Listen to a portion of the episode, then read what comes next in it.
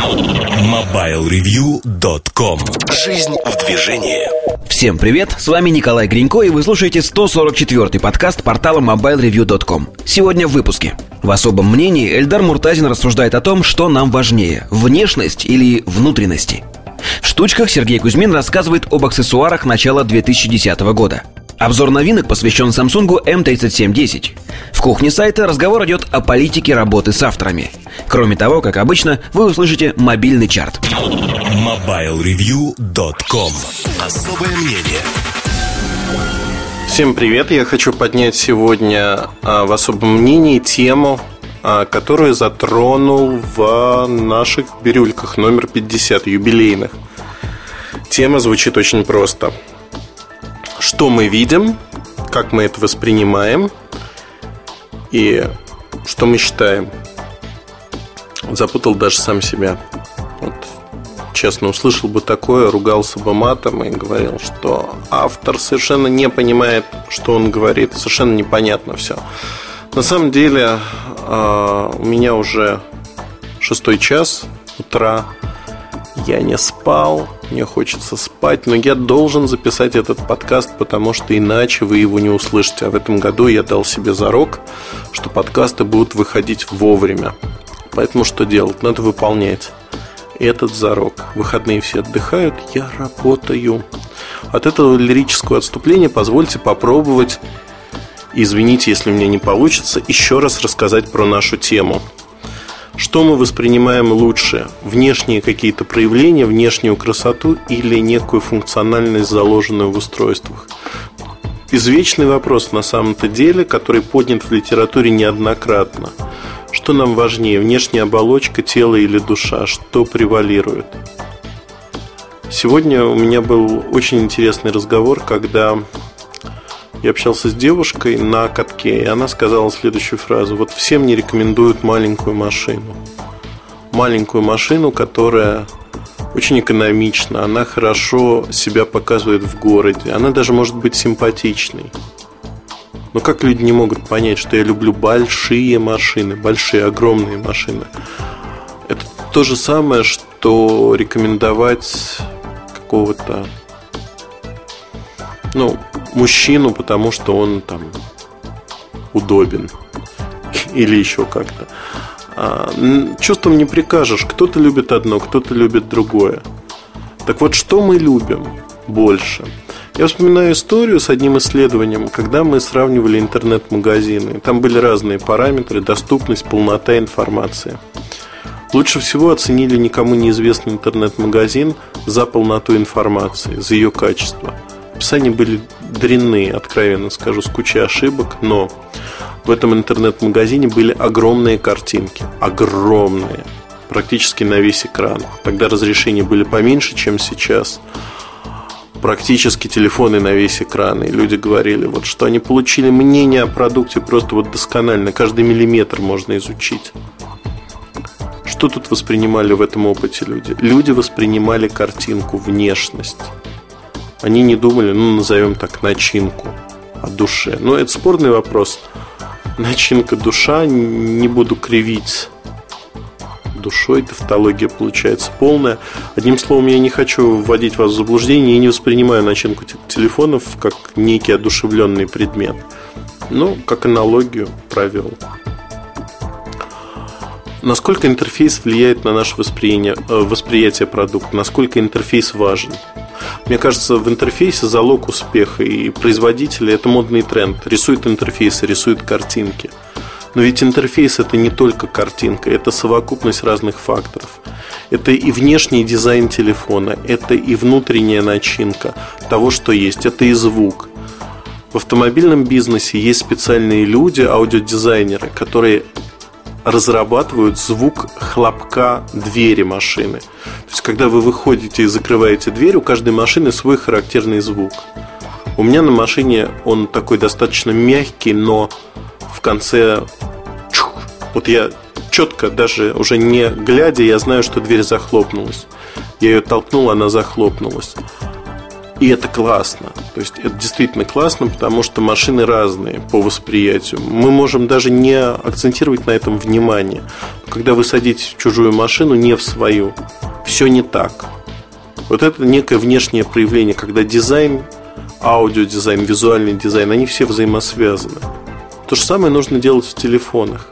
Производители еще не научились до конца это делать, а умение приходит постепенно. Мне нравится то, что рисуют интересные интерфейсы. Мне не нравится то, что забывается эргономика обычных телефонных функций. Мне это не нравится. Но интерфейсы вытягивают очень многие аппаратные компоненты, когда люди начинают утверждать, что им приятнее общаться с аппаратом за счет анимации, за счет эффектов. Они экран лучше воспринимают. То есть мы, люди, наше сознание устроено таким образом, что мы не воспринимаем там цвет на 65 тысяч цветов, 262 тысячи цветов, 16 миллионов. Нам либо нравится, либо не нравится. Все намного проще. У нас нет э, таких дискретных оценок, когда мы можем оценить технические характеристики того или иного аппарата.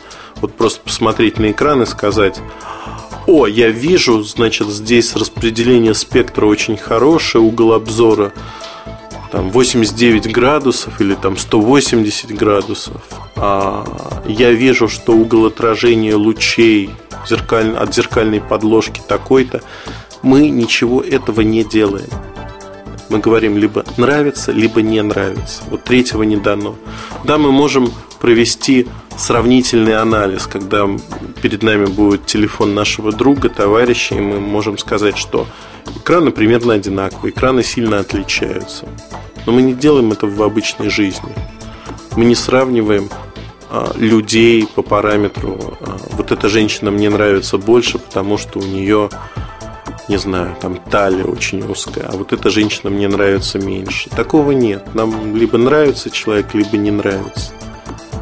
Мы не подходим с дискретными оценками. Наша оценка всегда комплексная. На выходе мы получаем некий результат, либо позитивный, либо негативный.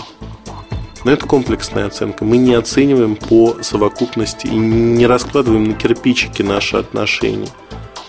А сегодня производители телефонов, они пытаются разложить вот эту составляющую, идут с другой стороны, они исповедуют не комплексный подход, хотя говорят, что да, мы создаем комплексный продукт, но они исповедуют подход, который, а, скажем так, он частичен. То есть берется тонкая нарезка, и из нее пытается вычленить вот такой, такой, такой компонент. И каждый компонент по отдельности создается. А нет в этом магии какой-то. Магия, когда ты делаешь из разных компонентов что-то, чего не было до того. Вот, например, пицца. Я обожаю пиццу. Это одно из самых моих любимых блюд, если хотите. История появления пиццы говорят, что это блюдо для бедных, когда на тесто, на тестовую лепешку кинули те ингредиенты, которые были сыр, еще что-то, зелень. И получилось вкусно, получилось хорошо. Я не отвечаю за стопроцентную достоверность этой истории. Эту байку рассказывали как раз таки в Италии, что это недорогая еда итальянских крестьян когда-то. И она быстро распространилась, потому что это вкусно, это не полезно ни разу. Но это настолько вкусно, пальчики оближешь от хорошей пиццы с тонким тестом. Прямо даже слюнки потекли. Так вот, а тут комплексный подход. Люди не пытались а, рассчитать, какой толщины должна быть лепешка, какие ингредиенты надо кинуть. Они хотели есть. И они удовлетворили свою потребность. Ровно так же удовлетворить потребность в общении мы можем, создав некое устройство – создав видение этого устройства, если хотите. Но нельзя создать удачное устройство, если вы нарисуете красивые картинки, которые не будут связаны с внешностью этого устройства, они не будут связаны с тем, как оно работает. Это данность, и с этим просто невозможно спорить. Нужен комплексный подход. Возвращаясь к экранам, о которых я э, говорил в бирюльках – там экран Nexus One, он был сравнен или я его сравнил. Не совсем понимаю, как правильно сказать. Э, я сравнил экран с рядом моделей, получилась интересная штука. AMOLED экран, он действительно хороший, один из лучших. Но разница между этим экраном и другими настолько мизерна, что в реальной жизни вы вряд ли ее заметите, если не будете напрямую сравнивать эти экраны. И тут, как в первом примере про магазин, интернет-магазин с большими картинками, начинает играть роль диагональ экрана. То есть диагональ экрана, его размер, физический размер, выходит на первый план. При одинаковом разрешении диагональ экрана делает его восприятие лучше. Сегодня а, на мероприятии Мегафона я разговаривал с пиар-директором Мегафона и прозвучала фраза о HTC HD2, он использует этот аппарат. Фраза звучала примерно так, что ну вот ничего же другого нет, а это вот воспринимается как нечто такое, экран огромный. Действительно, это правда. А экран огромный, но воспринимается принципиально другим. Вот после HD2 сесть на любой другой телефон практически невозможно. Кажется, экран такой малюсенький, маленький, ничего не видно. Но это монстр, это скорее 4 и 3 дюйма это скорее исключение, чем правило. Большинство экранов, вот, а, скажем, между платформой интеловской, там от 4 до 6 дюймов все будет, ну, в массе своей. А все-таки большинство телефонных экранов будет до 4 дюймов. 4 дюйма, как в X10, это уже верхний предел. Так, 3,7 дюйма, 3,5, 3,7 дюйма, это вот массово то, что будет появляться на рынке. Но восприятие будет идти за счет размера, не за счет скажем так, цветности, начинки, типа экрана TFT AMOLED, емкостный, резистивный, в большей степени все-таки будет идти за счет размера интерфейса, который внутри экрана стоит. Та же S60 от Nokia воспринимается намного хуже за счет иконок, которые простят, простят эти хорошие технические экраны и мы видим, что они выглядят не так хорошо в наших глазах. Хотя поставь ты на этот экран там операционку от Apple, ну просто выведи картинку. Мы тут же скажем, вау, а неплохой экранчик-то, он так хорошо работает. Хотя к экрану это иметь отношения не будет. Экран просто показывает то, что есть внутри, внутри телефона те возможности, которые заложили разработчики. И вот тут очень важен комплексный подход. Когда изначально при проектировании телефона понимают, что это телефон для молодежи, он будет выглядеть вот так, так и так. И это не только тема оформления. Мне очень нравится, кстати, простое и правильное решение. В линейке Corby молодежных телефонов от Samsung основная тема э, с таким человечком, который э, имеет разные иконки перед собой. Анимация неплоха в этой теме. Начертание шрифтов тоже такое веселое, молодежное, я бы сказал. Слово молодежное для меня когда-то давно оно носило ругательный характер, потому что под словом молодежный я понимал заигрывание крупных компаний с этой аудиторией. Я еще вроде как был молодым, но у меня вот моя душа отрицала использование этого. Я воспринимал как кич многие вещи. Они таковым, наверное, и являлись. Кич – это попытка взрослых дядь и теть влезть в шкуру себя 20-25-летних и создать нечто молодежное. Получалось, ну вот неправда, знаете, такой обман получался. И вот этот обман не хотелось совершенно покупать. И вот поэтому, наверное, слово молодежное, оно являлось ругательством. Для меня, подчеркну. Да, сегодня на рынке тоже много кичи для молодежи, когда люди, которые не понимают молодежь, пытаются навязать ей что-то. Мне кажется, это неправильно. Нужен комплексный подход и нужно понимать свою аудиторию. Вот это те мысли, которые я хотел а, рассказать, наверное, в этом коротком подкасте, посвященном тому, что главнее – внешность или начинка, душа или красота внешне. Мне всегда кажется, что надо искать компромисс. Не надо искать человека, у которого просто самая замечательная душа на свете, но он страшен, как Люцифер.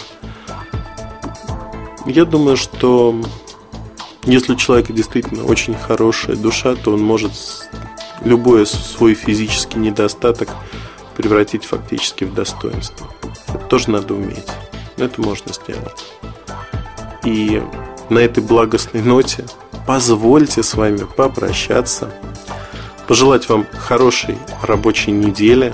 Я обещаю подкасты не пропускать. Во всяком случае, очень-очень стараться не делать этого. Удачи, хорошего настроения и всегда ваш, всегда с вами Ильдар Муртазин. Удачи! MobileReview.com Жизнь в движении